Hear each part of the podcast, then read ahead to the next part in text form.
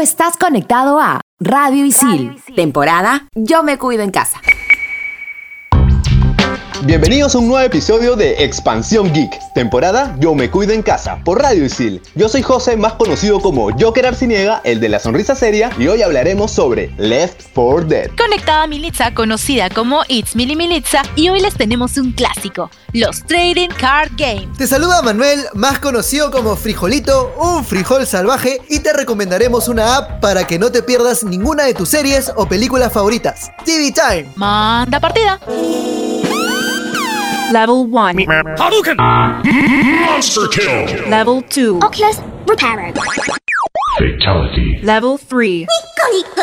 His name is John C. Level 4. This is Sparta! Level 5. Dracaris.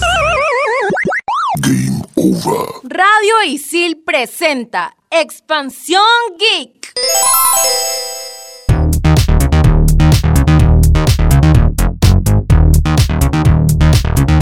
Left 4 Dead es una franquicia desarrollada por Turtle Rock Studios y publicada por Valve Corporation y está disponible para Xbox 360, Microsoft Windows y macOS, la cual rediseñó los juegos de zombies con gran jugabilidad, calidad y efectos visuales únicos para su tiempo. principio, Turtle Rock Studios quería crear un juego que estuviese inspirado en una película de terror, que tenga alta rejugabilidad y cuente con la narrativa basada en personajes de juegos para una persona, pero con la interacción social de un multijugador. Por lo que su desarrollo comenzó a mediados del 2005 y terminó en noviembre del 2008, creando así una serie de juegos cooperativos y de supervivencia en primera persona. Primera entrega. Esta primera entrega contó con dos versiones. Una digital descargable, que fue lanzada el 17 de noviembre del 2008, y la versión física. La campaña de esta versión fue masiva, tanto así que llegó a ser financiada por hasta 10 millones de dólares, con distintas fechas de lanzamiento según el país. Sobre la segunda entrega, fue lanzada exactamente un año después de su antecesora. En un principio tenía cinco campañas, pero en el 2010 lanzaron dos DLCs, donde incorporaron las campañas de la primera entrega y tres completamente nuevas, llegando a contar en su totalidad con seis para el equipo de la segunda entrega y con siete para el equipo de la primera. Respecto a la jugabilidad, esta franquicia se desarrolla en primera persona, donde el jugador toma el control de un personaje por partida de los cuatro elegibles, permitiendo así el multijugador, pero en caso decida llevar una partida single player, los demás personajes serán controlados por la inteligencia artificial del juego. Más que todo, Left 4 Dead se centra en el trabajo en equipo, permitiendo que se ayuden dependiendo de la necesidad de los mismos jugadores. Y en el nivel final de cada campaña consiste en aguantar las hordas que se vengan encima hasta que llegue el rescate. Los zombies tienen categorías. Pueden ser infectados comunes, poco comunes o especiales como el tanque, el hunter o el saltos o la witch, porque si no te asustaba una witch, no tienes infancia. Estos personajes presentan habilidades especiales y mayor resistencia. La segunda entrega tiene los cuatro modos de juego de sus predecesor, single player, cooperativo, versus y survival, más tres exclusivos de esta entrega, búsqueda, realismo y mutación. Una de las cosas más atractivas a resaltar es la inteligencia artificial, implementada por Director o Director 2.0, la cual regula la cantidad de infectados por campaña y los coloca en diferentes posiciones, al igual que las armas y objetos de curación. Esto según el estado, la habilidad y la ubicación de cada jugador, creando una nueva experiencia en cada partida. También crea distintos estados de ánimo, efectos visuales, una reproducción musical única para cada jugador según las canciones que estos elijan para que Director la reproduzca según lo que se esté desarrollando en el juego. Altera los caminos para llegar a los refugios y controla radicalmente el clima. Hablemos de moods y actualizaciones. La comunidad de Left 4 Dead en Steam hizo que el juego fuera personalizado, tan solo con descargar lo que prefieras de su galería. Rediseñaron nuevos skins para los personajes dando la posibilidad de jugar hasta con tus personajes favoritos como Capitán América, Harley Quinn, Jill Valentine de Resident Evil y muchos más. También hicieron que fuera posible personalizar el modelo de las armas, implementar nuevas e incluso cambiar los objetos de salud. En lugar de píldoras, podías tomarte tu Inca Cola bien heladita. Los beneficios de esto fue que los expertos crearon mapas nuevos y a falta de la actualización durante años ha sido la salvación para millones de fanáticos. La franquicia fue dejada de lado. Si bien hubieron actualizaciones y parches, fueron para corregir errores, servidores y optimizar el juego. Actualmente en el 2020, 11 años después de su lanzamiento, Left 4 Dead ha recibido un nuevo update que nos presenta una clara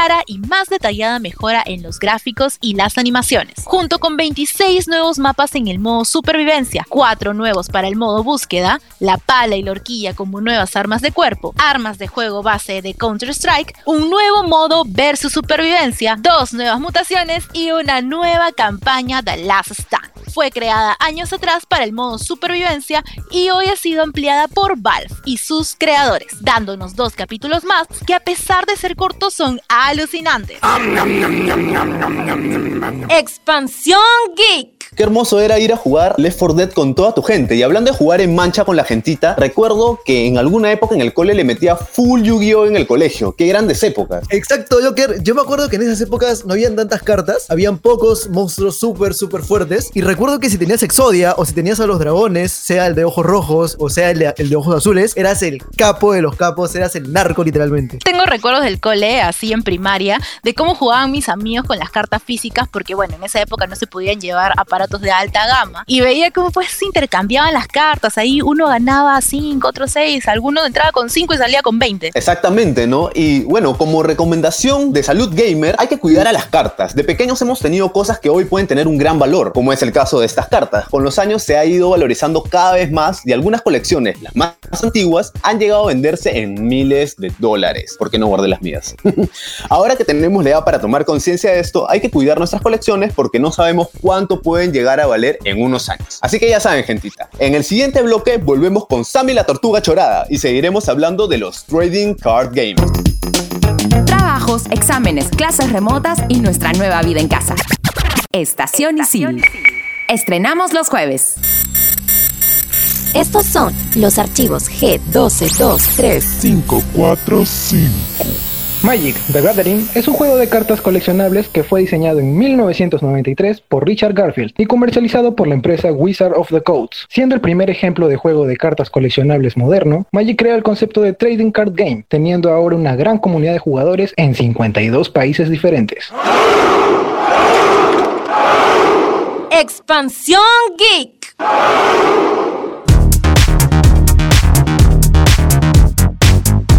De vuelta en Expansión Geek, temporada Yo me cuido en casa por Radio Isil. Yo soy Sam, alias Sammy la Tortuga, y en este bloque hablaremos sobre los TCG. Mili, cuéntale a la gente, por favor, qué son y qué significan. Sí, Sammy, los Trading Card Games conocidos como TCG son juegos de estrategia basados en cartas coleccionables, el cual se enfrentan dos o más jugadores con un mazo de cartas de una determinada temática y formato que anteriormente habían sido definidas. Generalmente las cartas están representadas por criaturas, objetos, hechizos, recursos, entre varios elementos que permitirán una mayor interacción en el juego. Tal cual, Mili. Y dentro de este TCG hay diferentes, como el de Pokémon, Pokémon Trading Card Game. La primera edición se inspiró en el videojuego de Pokémon Rojo y Pokémon Azul y fue lanzado en 1996 en Japón por la empresa Media Factory. Al principio se pensaba que serían demasiadas normas y reglas para tener en cuenta, pero nada que ver. Está diseñado para que cualquier persona se adapte fácilmente y eso no quiere decir que el juego sea simple o fácil. Solo tienes que identificar qué tipo de carta tienes en tu mazo. Entre ellas están las cartas Pokémon, entrenadores, energía, Pokémon X y Mega Evoluciones. Y con eso tú ya estás ready. Y para todos los chicos que han jugado Pokémon, sabrán que los combates son bastante emocionantes, pero recuerda que requieren de tu máxima atención. Así que no te desconcentres por un minuto porque si no, F. Sí, es Sammy.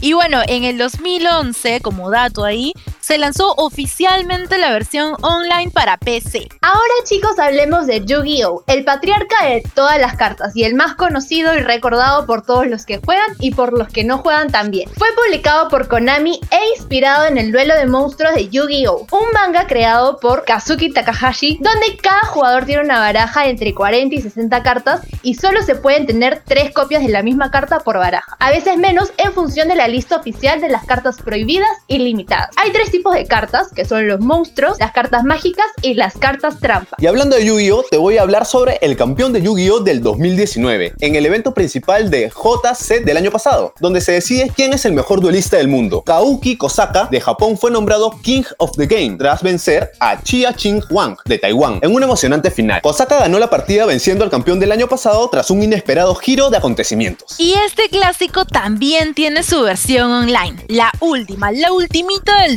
2020. Apunten esto por favor porque el nombre es un poquitín largo. Yu-Gi-Oh! Legacy of the Duelist Link Evolution. Es el videojuego más completo de la cinta y se puede jugar en Steam, PlayStation 4, Xbox One y Nintendo Switch. Otro clásico de clásicos también que no podía faltar en esta lista es Magic. Magic the Gathering o también conocido en español como Magic el Encuentro.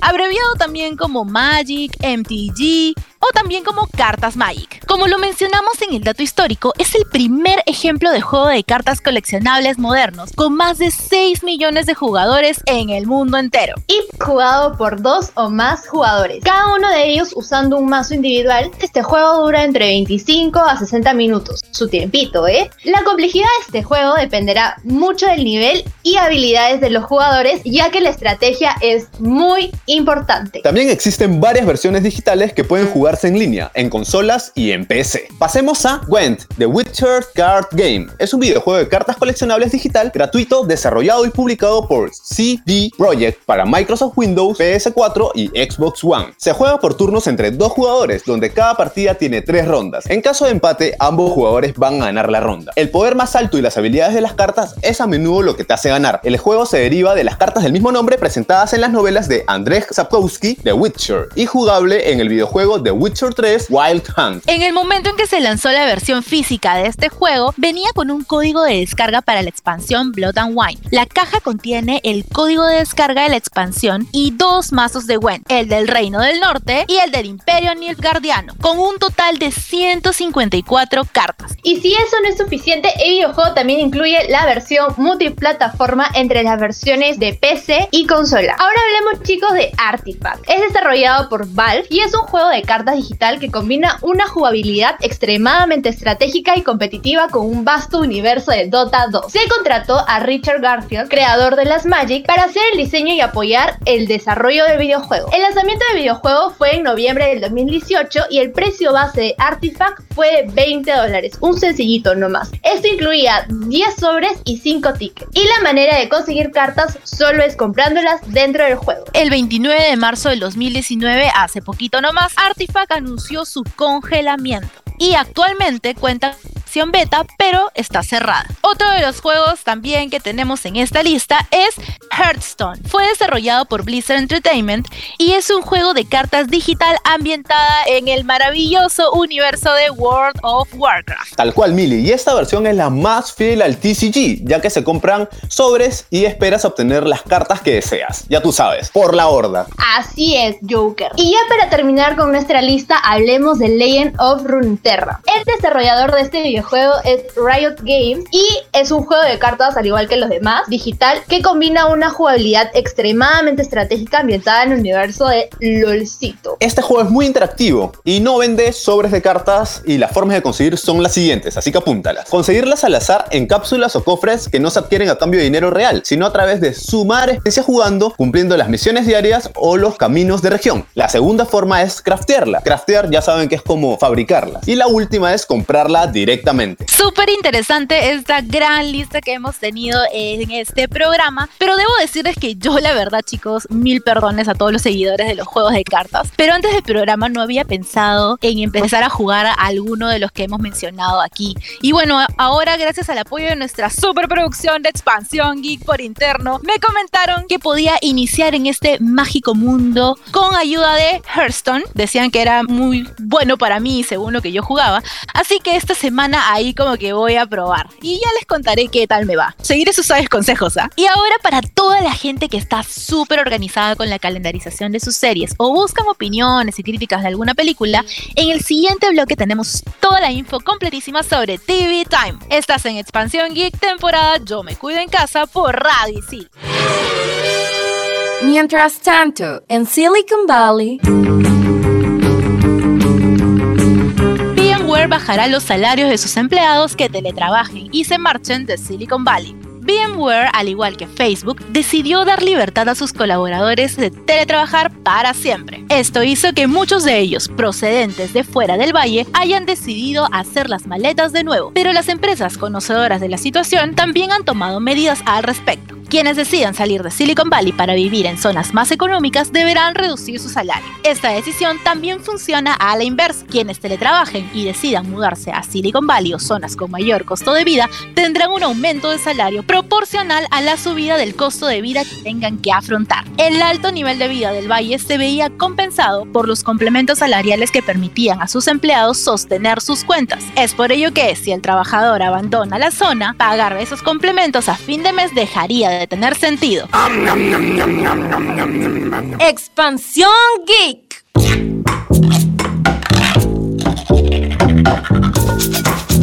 Estamos de vuelta en un nuevo bloque de Expansión Geek, temporada Yo me cuido en casa por Radio y sí. Y hablaremos de TV Time, una aplicación imprescindible para los cinéfilos. Pero primero, ¿qué es TV Time? Es una aplicación desarrollada por WIT Networks para teléfonos móviles, el cual te sirve para hacer seguimiento a series de TV y películas. Más allá de ser solo una agenda, es también como una especie de red social, en la cual puedes interactuar con otros usuarios que también tengan los mismos gustos. Esta aplicación vio la luz por primera vez en 2011, con el nombre de TV Showtime. Luego en 2017 cambia el nombre al TV Time y agrega más funciones de los usuales, hasta llegar a ser la app que hoy conocemos. Tal cual, Manu. Y hablando de funciones, vamos a contarles que la aplicación tiene cuatro básicas. La primera es de series. En esta pestaña podrás agregar los títulos de tus series favoritas, para que de ese modo puedas llevar registro de los capítulos que has visto hasta el momento. Luego de marcar como visto el capítulo, se despliega todo un menú en el cual puedes calificar el episodio, votar por tu personaje favorito y además para que luego sea compartida con la comunidad de usuarios que también siguen el show. Asimismo, se mostrará la lista de episodios pendientes por emisión. Llegando el día del estreno de dicho programa, la aplicación te notificará cuando esté disponible tu nuevo capítulo. Segunda pestaña tenemos a las películas. En este apartado puedes llevar un registro de las películas que quieres ver. Te muestra en qué plataformas de streaming las puedes encontrar para que las puedas disfrutar en la máxima calidad. También podrás encontrar las calificaciones que le dan los demás usuarios a la película y el tráiler del mismo. Pestaña Descubrir. Uno de los puntos más resaltantes de TV Time son las grandes recomendaciones que te da. Esto sucede porque la aplicación, a través de una inteligencia artificial, está constantemente preguntándote por las series y películas que te gustaría ver en un futuro, para poder tener una idea de cuáles son tus favoritas y así poder hacernos recomendaciones personalizadas y de calidad. Por otro lado, también te pregunta qué contenidos hemos visto y por dónde nos hemos quedado en cada una de las series que hemos marcado como vistas. El perfil. Al estilo de una red social, esta app cuenta con un nivel de personalización muy alto, ya que nos deja seleccionar un nombre de usuario y una foto de perfil. Por otro lado, te da la libertad de publicar videos de contenido propio, así puedes ver, compartir y comentar publicaciones de los demás. Eso sí, los spoilers están bien regulados, como tiene que ser. En el caso de las estadísticas, TV Time es tan popular que su base de datos es envidiable. Ha logrado forjar una comunidad de la aplicación de alrededor de 12 millones de usuarios de más de 100 países. Al día, un millón de personas interactúan con esta aplicación y como dato interesante, hasta la fecha TV Time ha rastreado más de 12 billones, sí, billones de episodios de televisión y ha visto 210 millones de reacciones. Expansión Geek.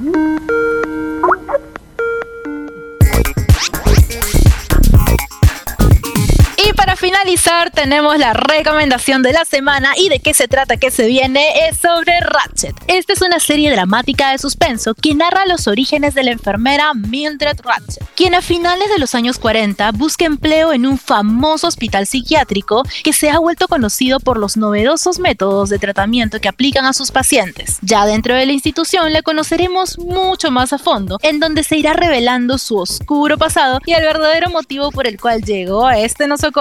¿Por qué verla? Si te encantan las series de drama y terror psicológico, pues estás en el lugar indicado, ya que esta serie es producida por Ryan Murphy, famoso productor, director y guionista que también ha participado en series como Glee, Arriba Nuevas Direcciones, American Horror Story, Scream Queens, entre otras. Asimismo, podemos rescatar que el personaje de Miller Ratchet está basado en la novela titulada Alguien voló sobre el nido del cuco, de King Kissy, del cual se produjo una película en 1975, en donde tenemos como protagonista al famoso actor Jack Nichols. Otro aspecto importante es la buena dirección de fotografía. Para los amantes del cine clásico les recordará a obras de Alfred Hitchcock y Stanley Kubrick. Ahora tú me preguntarás, hermano Joker, ¿y dónde la puedo ver? La serie fue estrenada el 18 de septiembre, recién salida del horno, y la puedes encontrar en Netflix para ver con toda la familia. Y bueno gente, esto fue todo por el programa de hoy. Yo soy Joker Arcinega, el de la sonrisa seria, y los veo en Left 4 Dead para matar unos cuantos zombies. Soy Itzmili Militza y recuerda que puedes probar algunas de nuestras recomendaciones sobre Trading Card Games para sacar el coleccionista de cartas que llevas dentro. Un saludo de frijolito y no te olvides de descargarte TV Time para que no te pierdas de ningún dato de tus series o películas favoritas. Ya nos conectaremos en otro episodio aquí en Expansión Geek, temporada Yo me cuido en casa por Radio Isil. Hablamos. Harem en Valorant, soy plata 2. Déjate la por gente. Ranked.